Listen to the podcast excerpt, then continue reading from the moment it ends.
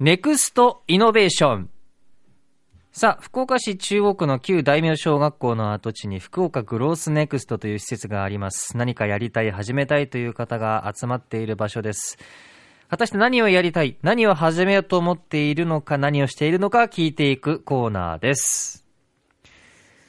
えそこで今夜お話を伺うのは、先ほども紹介しました、トゥースリー株式会社、清水敦さんです。清水さん、お待たせしました。よろしくお願いします。こんばんは。よろしくお願いします。えー、先ほどの 3, 3分間、4分、4分間、どんなお時間でしたか？いやーなんかええ、どうしたらいいんだろうどうしたらいいんだろうというふうに言われているので、ですね顔を見つめるしかなかったですね。そうですね。不思議な時間でしたよね。なかなかない経験でしたね。そうですよね。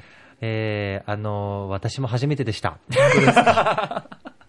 こう直前に入っていただくケースの方が多いんですけどもああ、そうなんですね。一応優しい目で見ようと思あって。本当ですか、はいその優しさがそわそわさせましたよ。本当ですか？いやいやいや。まあでもあの、スタジオがこんな場所なんだっていうのをこう観察しながら時間過ごしていただきましたけれども、喋るのとかっていうのは、慣れていらっしゃいますこういう場所で。いやいやそんなことはなくて、ええただ、あの、一度その、下田アナウンサーとのええリーダーズストーリーには一回出させていただいていたので、ああ、そうなんですね。けどそれぐらいですね。あ、でもこの落ち着きから言うと、もう余裕の、いやいやいや、ええ頑張って心落ち着かせてます。本当ですか？その時はまあ、今回は生放送ということですので、えーまた、どんどんの、あの、良さを、この23自体を教えてほしいなと思いますが、はいさあ、本題としてその23株式会社、どんなことをしている場所なのか、会社なのか教えてください。はい、えー僕たち23はですね、ちょうどコロナ禍の2020年9月に創業した会社で、で、なのでできてからちょうど1年半ぐらいですね。うんうんで、僕たちは、まあ、Z 世代と呼ばれる25歳以下の若手クリエイターが集まって、FGN で活動をしています。はい。で、何をしているかでいうと、まあ、企業とか自治体からの要望に合わせて、ウェブサイトを作ったりとか、うんうんあの、スマホのアプリを作ったりとか、まあ、デザインや動画を作ったり、はい本当にそのデジタルを中心に、大体何でも作るっていうことをなりわいとしてます。どれぐらいの人数がいて、それは成立してるんですか？今、70名になりました。25歳以下。ですね。はい。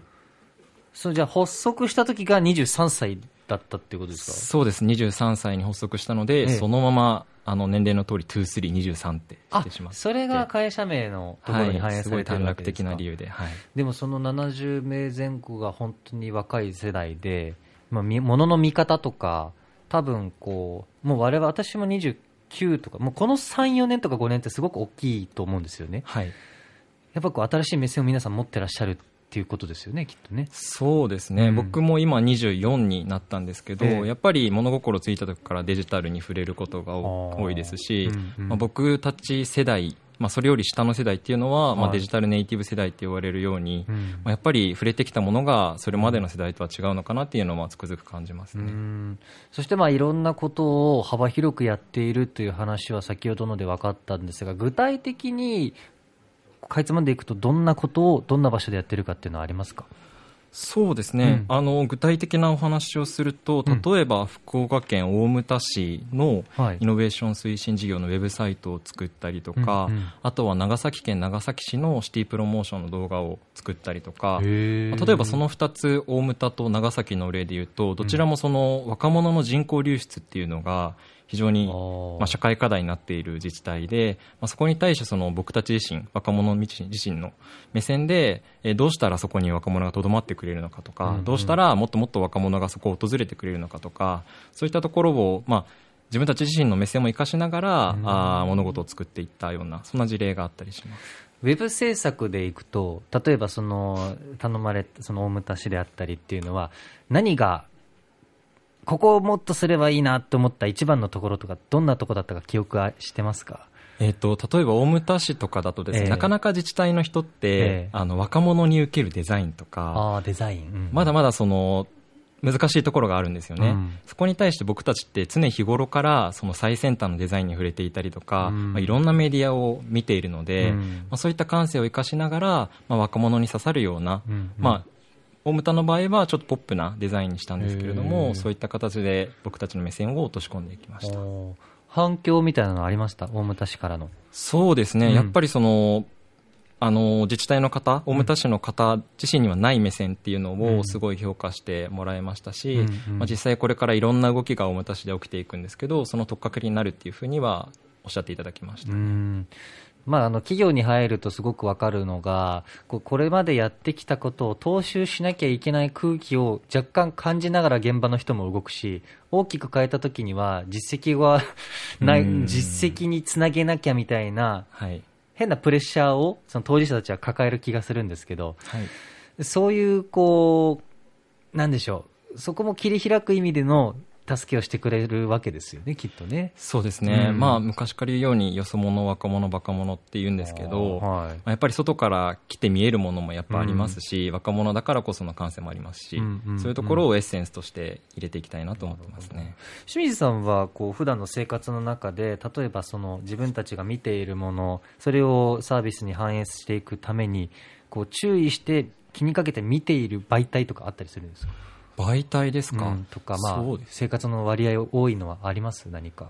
ああそうですね。媒体でいうと本当にいろんな媒体に触れていて、まあ、うん。最新の IT の動向とかは常日頃からチェックしているんですけど、まあ、なんかそれこそ長崎の事例さっき出したと思うんですけど、長崎の事例でいうとやっぱりそこに結構滞在するっていうのが僕の中ではあの大事だったなっていうふうに思ってて、やっぱり滞在して分かるところってあこんなところインスタに載ってなかったとか、うんうんうん。こんなところ観光サイトに載ってないみたいなところってはは。やっぱり長くいないと分かんないこととかってあったりするんですよね、うんうんそういうところをやっぱり滞在する中で、まあ、見つけていってそういうところこそ若者に意外とハマったりするんで、そういうところは僕は結構意識したりしてると思います。みんなが古いと思ってたものが新しいっていう感覚に若い人には刺さるといそうところもあるのかもしれません、どれぐらい滞在するんですか？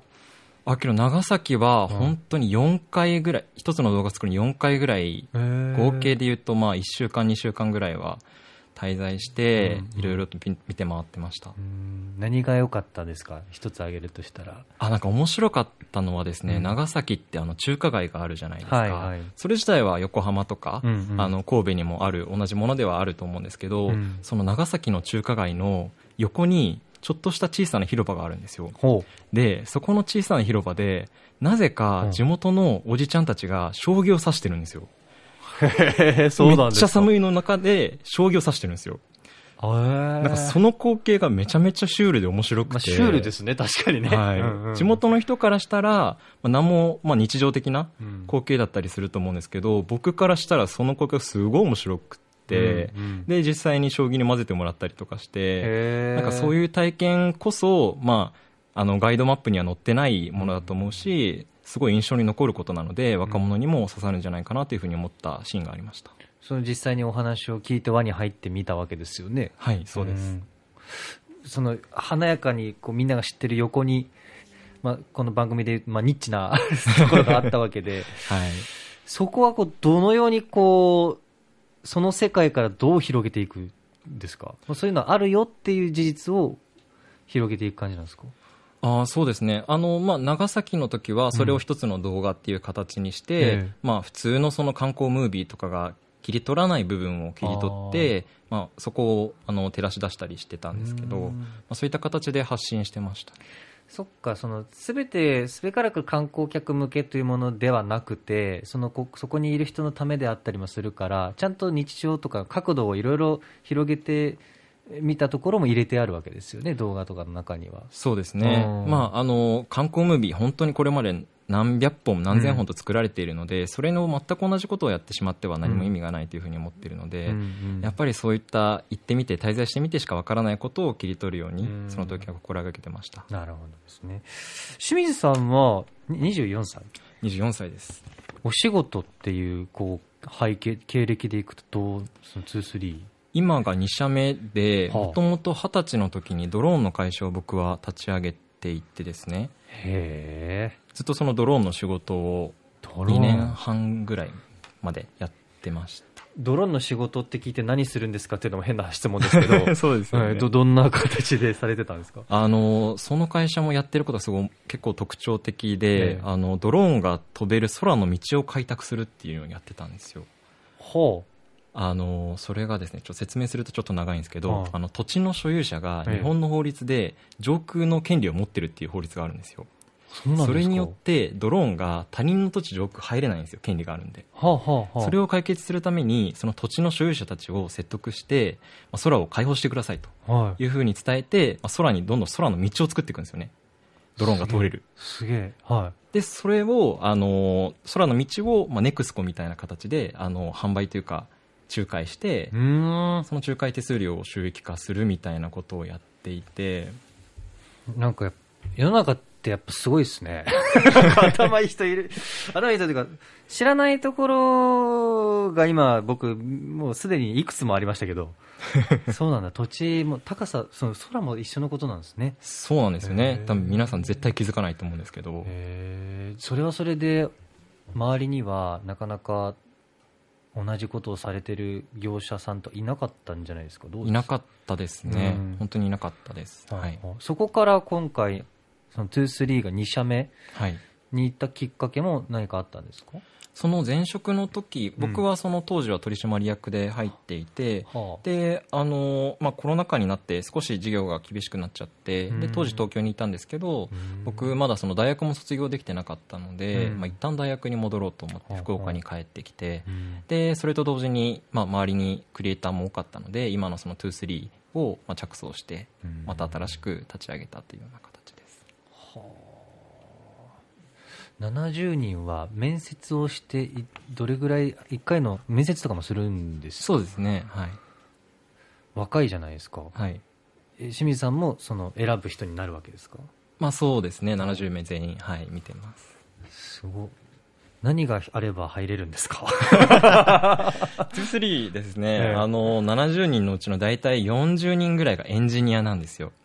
で残りがデザイナーとか動画クリエイターとかうん。それこそ何かしらそのスキルがある人っていうのが、まあ、そもそも23に入る人たちなので、うん。基本的にはまずそのスキルがどれだけ長けているか、うん。でまたそれを使ってどんなことがしたいかっていうのを聞きながら、まあ、23との相性を、まあ、測っていくというか、まあ、はあ。考えていくっていうような感じですねどんどんどんどんまた広がっていきそうですか？人数も含め。そうですね。うん。もともと僕も今福岡にいるんですけど、はい。最近だと70名まで増えて南は沖縄から北は北海道までメンバーも増えているので、うん。まあ、どんどんその今オンラインでつながれる時代なので、うんうん。まあ、もっともっとこの動きを加速させて全国にこの23の動きを広げていきたいなとか。また僕が今古いなと思ったのはみんながここにいるかと思ってました。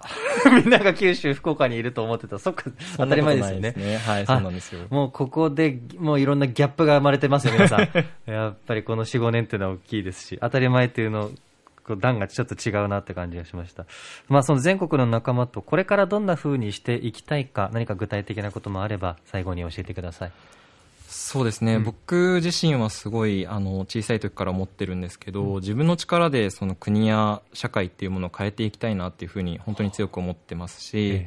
まあ、逆に言うとそのそう思う若者を日本で増やしていきたいなっていうふうに思ってるんですよ、うんうんで日本ってその自分で国や社会を変えれるって思ってる人がすごい少ないなって思ってて、実際にその日本の18歳を対象にした調査があるんですけど、はい。まあ、自分の力で変えれるって思ってる人って2割にも満たないんですよね若者で。一方でその中国とかアメリカとかに同じ調査をすると6割以上の人が自分の力で変えれるっていうふうに思ってるんですよ、その差ってこれからの日本においてめちゃめちゃでかいなっていうふうに思ってて、うんなのでその僕その一個人クリエイター、一クリエイターの力でも社会は変えれるっていうふうに思ってるしやっぱりその何かしらを作る生み出すっていうことをなりわいにしている以上やっぱり何かしらその社会に対してインパクトを与え続ける存在じゃないといけないなというふうに思ってますし、またそれをあえてその今福岡から、九州から、うん。まあ、一地方からはい。あの発信し続けていくっていうことについても本当に意味のあることだと思っていますね。なのでそれをしてもっともっと日本に活力を与えていきたいなというふうに思ってます。もう一個だけ聞いていいですか最後、はい何でも。2割の人間しか自分は変えられるって思えないこの現状の理由は若い人から見たらどこにあるってあるんですか？なんか。いろいろありそうですよあねー。それは。あのやっぱり何かしらの成功体験とかがないと難しいと思うんですよね、あ自分が生み出す側の人間である、はい。自分の声が実際に何か変わった体験をしている実際に何か社会に影響を与えた経験があるっていうのが、うん。まだまだ足りてないことだなって思ってるしそれはやっぱり若手に若者にチャンスが与えられてないからだと思うんですよね、年功序列の風潮もやっぱりまだまだ根強く残ってると思うんで、はい。そこをやっぱり逆転させて、うん。若者にもっとチャンスを与えて、はい。若者から発信させるっていうことをうん。繰り返していけば、まあ、ひいてはその若者自身があ自分たちでも意外とできるんだ。自分たちはこの国を作ってるんだ、この社会を作ってるんだって思えるふうになるんじゃないかなと思ってます、いや、スカッとしました。スカッとする部分が多分リスナーの方も多か多いんじゃないかなと今思いました。本当ですか？うん。なんかこう、たとえ、なんでしょうね。いやいや、私たちはっていう話でもなく、ここういう今のお話しした現状を抱えているところってすごく多いと思うし、まあ、福岡はそこまあ FGN はじめ、このスタートアップ、そういう思いを持った人が集まる場所だけれども、えーそれ以外のところを見つけたら同じ福岡市でも同じ課題抱えたところがすごくあると思いますんで、はい。そして今、最後の質問に対する熱量を、すごく答えとしていただいた熱量に、僕はなんか感動しましたので、なんかそれを広げて、まあ人任せも良くないな、でも広げていってほしいなっていう感じがすごくしております。はいさっきの4分、3、4分、こう、黙ってもらった分、喋ってもらっときゃよかったなって あるぐらいでしたけれども。えー今夜はですね、23株式会社から清水敦さんに登場いただきました。清水さんどうもありがとうございましたありがとう。ございました